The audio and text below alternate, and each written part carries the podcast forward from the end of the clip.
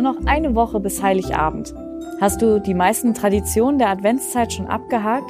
Sind die Plätzchen gebacken? Ist die Weihnachtsgans bestellt? Der Tannenbaum geschmückt und der Gang in die Kirche geplant? Traditionen werden doch besonders in der Weihnachtszeit ganz groß gehalten. Einfach weil, ja, warum eigentlich? Weil es alle machen? Weil man sich irgendeinen Vorteil davon verspricht oder weil es einfach nett ist? Traditionen sind nicht unsere Erfindung, die hat es schon immer gegeben. Auch zur Zeit, als Jesus auf der Erde war, führten viele Menschen ein sehr traditionelles Leben. Und viele von ihnen taten das, weil sie sich wirklich etwas davon erhofften.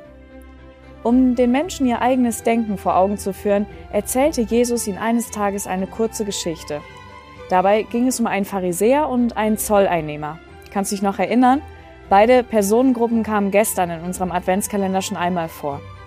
Beide Männer gingen in den Tempel, um zu Gott zu beten. Der Pharisäer zählte Gott in seinem Gebet alles auf, was er schon Gutes getan hatte. Er führte ein moralisch einwandfreies Leben. Er spendete, er ging sämtlichen religiösen Verpflichtungen nach. Er wollte Gott einfach nochmal daran erinnern, was für ein guter Mensch er war.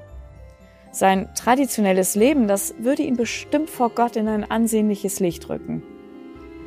Dann betete der andere Mann, der Zolleinnehmer.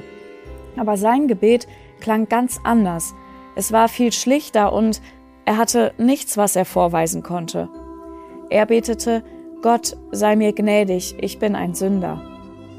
Dieser Mann hatte mehr verstanden als die meisten Menschen, die sich hinter ihren Traditionen verstecken und meinen, damit könnten sie Gott gnädig stimmen. Er hatte verstanden, dass wir Gott mit rein gar nichts beeindrucken können. Das Einzige, was für Gott zählt, ist unser Glaube daran, dass wir seinen Sohn Jesus Christus als Retter brauchen. Gottes Rettungsaktion ist abgeschlossen und muss von uns nur angenommen werden.